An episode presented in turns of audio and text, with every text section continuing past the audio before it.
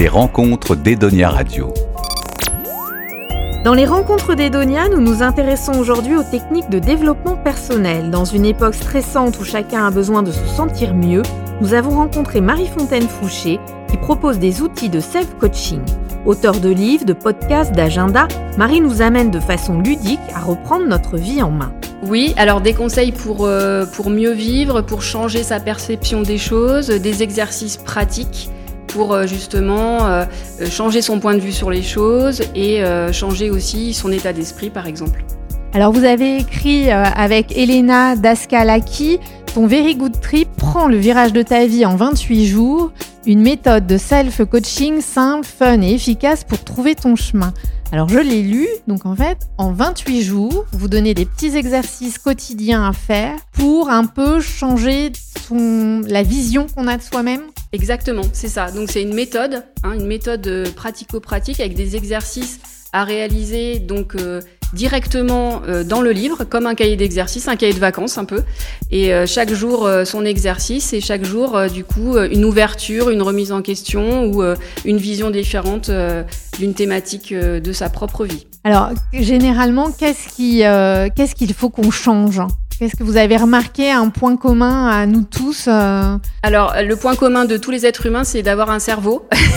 et un cerveau euh, qui fonctionne souvent en autopilote, donc le cerveau reptilien, hein, qui nous donne souvent euh, des messages de peur ou de confusion ou de doute qui nous empêchent en fait d'aller plus, plus près de ses rêves. Quoi. Donc souvent, on a des grands rêves mais qui datent de l'enfance et qui sont enfouis.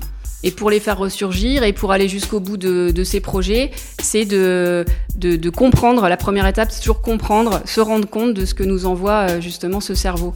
Ce cerveau qui, euh, qui veut nous faire euh, nous planquer dans la caverne. Et c'est reprendre confiance en soi ou c'est même autre chose que de la Alors oui, la confiance en soi, c'est aussi une compétence hein, qui se développe. C'est pas forcément quelque chose qu'on a ou qu'on n'a pas. Donc ça aussi, c'est une prise de conscience à avoir, une compétence qu'on peut développer petit à petit, oui, par des exercices aussi de de renforcement de l'estime de soi.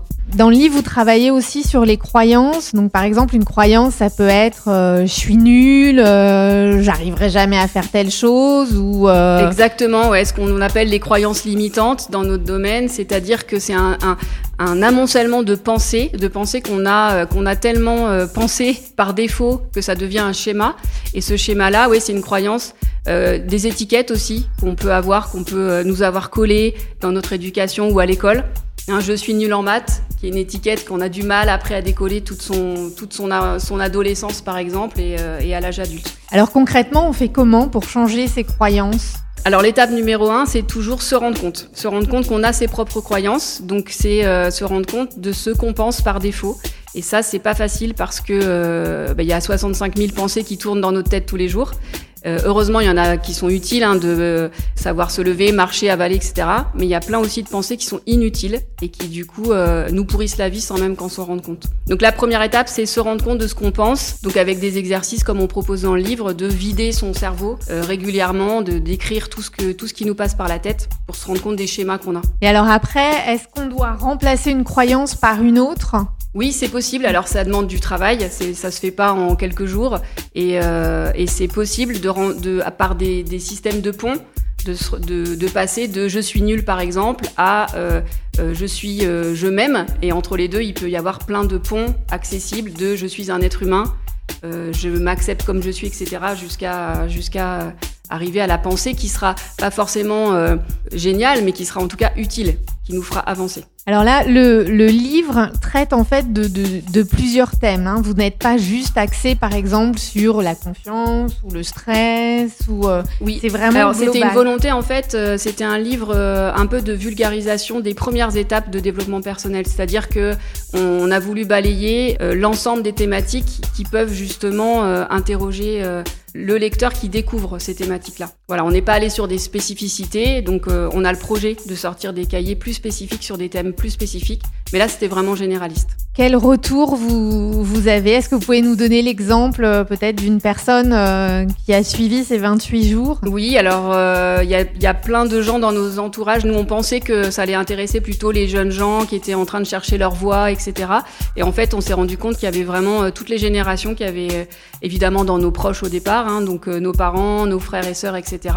Et il y a des gens qui, avec qui j'ai eu des discussions justement que je connais depuis très longtemps avec qui j'ai eu des discussions sur leurs grands rêves ou leurs, euh, euh, des projets qu'ils avaient enfouis, etc. Donc euh, c'était, c'était assez émouvant. Et par exemple, rêve, c'est possible à tout âge, à votre avis? Parce qu'on peut se dire des fois, arriver à 45, 50 ans, que c'est trop tard. Oui, alors moi je dis à mon mari que j'ai envie de faire du base jump, il se moque de moi parce qu'il me dit à presque 50 ans c'est mort. Mais je ne perds pas ce rêve-là, donc je fais des sauts en parachute, des choses comme ça.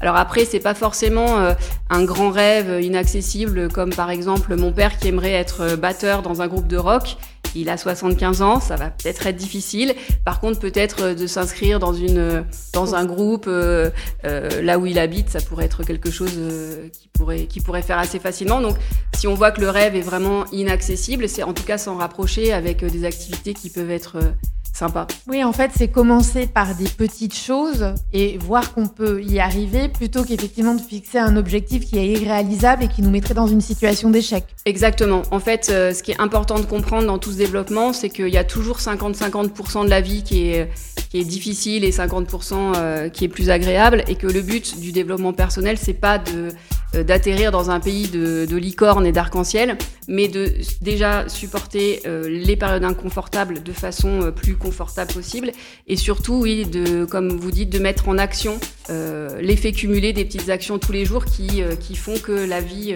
fondamentalement change, même avec 1% par jour. Est-ce que vous pouvez nous donner un exemple d'exercice, de première chose qu'on pourrait faire?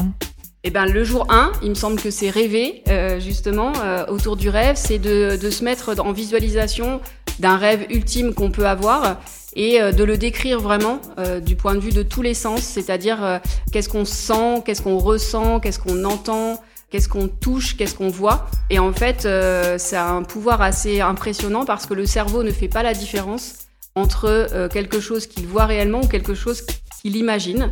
Euh, c'est-à-dire qu'on peut arriver à se provoquer des émotions, des sensations, rien qu'avec l'imaginaire. Et c'est vrai que quand on est adulte, ben, souvent on, oublie euh, ce côté-là euh, de l'imagination et, ça peut être assez agréable de, de revivre des moments comme ça. Et est-ce que vous pouvez nous parler aussi de vos agendas? Oui, alors là, j'ai sorti un agenda de développement personnel aussi, dans le sens où euh, c'est pas seulement de la planification de l'organisation, mais aussi euh, des questionnements, euh, des habitudes. Il y a une semaine, il y a une page d'habitudes de la semaine.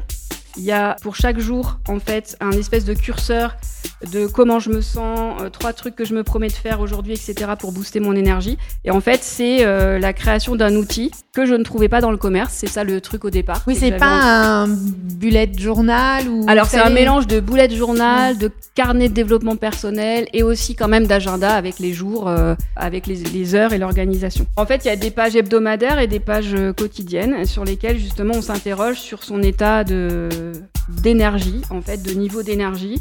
Est-ce qu'on se promet justement à faire euh, dans la journée pour remonter ce niveau d'énergie? Et ça a vraiment un pouvoir sur le long terme si on, si on s'y tient. Et vous pensez que l'écriture, le fait d'écrire, parce qu'il y a des gens qui n'aiment pas écrire, mais pour les gens qui aiment écrire, ça a vraiment une, euh, un point positif, le fait de le noter? Oui, alors il n'y a que du positif à écrire, parce que ça peut être justement sortir quelque chose de sa tête euh, qui tourne en boucle. Une fois qu'il est posé, qu'il est à l'extérieur de soi, du coup, de pouvoir le visualiser à l'extérieur de soi, ça peut faire beaucoup de bien.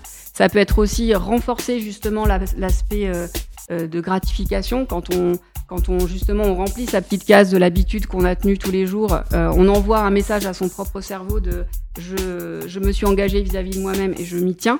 Donc voilà, des messages de gratitude aussi. Donc oui, l'écriture de toute façon, elle est soit libératoire, soit elle fixe, elle fixe les choses dans le temps. Donc euh, ça a toujours été euh, hyper bénéfique pour les gens qui, aiment écrire. Mais pour ceux qui n'aiment pas écrire, ça peut être justement un outil pour démarrer le journaling. Ça peut être, ça peut être un outil qui peut les aider justement à, en remplissant des cases, à savoir ce qui se passe dans leur tête. Vous pensez qu'on a de plus en plus euh, besoin d'outils de développement personnel? Dans la société dans laquelle on vit Alors oui, parce que je suis en contact au quotidien avec des jeunes euh, dans un, centre de formation supérieure qui ont vraiment une santé mentale euh, de plus en plus fragile. Et puis on voit aussi euh, dans, tout, dans toutes les grosses entreprises, dans les services RH, qu'on parle de plus en plus de, de, santé au travail, de, de, qualité de vie au travail, etc. Donc c'est des thématiques qui sont de plus en plus importantes et on a besoin d'outils pour justement concrétiser les choses. Parce que comprendre intellectuellement quelque chose, c'est toujours facile. Après, le mettre en pratique au quotidien, c'est beaucoup plus dur. Et euh, c'est vrai que pour avoir plusieurs euh, discussions avec euh, même mes collègues, hein, c'est vrai que on peut comprendre intellectuellement que notre cerveau fonctionne comme ci, comme ça, mais tant qu'on l'a pas mis en pratique, ces changements-là, ils s'opèrent pas. le cerveau a toujours cette faculté à revenir euh, à l'état naturel d'efficience, c'est-à-dire ne pas souffrir, ne pas, ne pas ressentir de douleur, donc faire le minimum pour être efficace et surtout pas aller vers euh, du changement ou voilà. Donc c'est plus difficile sans outils, je pense aujourd'hui, d'avancer, d'aller mieux qu'avec des outils qui sont, qui sont justement conçus pour ça. Donc vous, ce sont des outils de self-coaching, ça veut dire qu'on peut réussir à le faire seul oui, alors il y a évidemment il y a une limite, hein, et c'est vrai que mes, mes amis coachs vous diraient que oui, il y a une limite dans le, dans le self-coaching, parce qu'il y a un moment donné, on peut pas fouiller soi-même dans son propre cerveau, euh, on, peut, on peut déblayer les choses, et puis il y a, y a peut-être des blocages qui vont être plus persistants. Euh, donc si on en ressent le besoin, évidemment, il faut se faire accompagner. Euh, par des coachs ou des thérapeutes ou des accompagnants euh, en fonction de. Est-ce que vous pouvez nous expliquer justement la différence entre un coach et un thérapeute Alors, je dirais qu'un thérapeute, par exemple psychologue, c'est vraiment euh, va mettre en lumière et du coup aider à soigner une pathologie.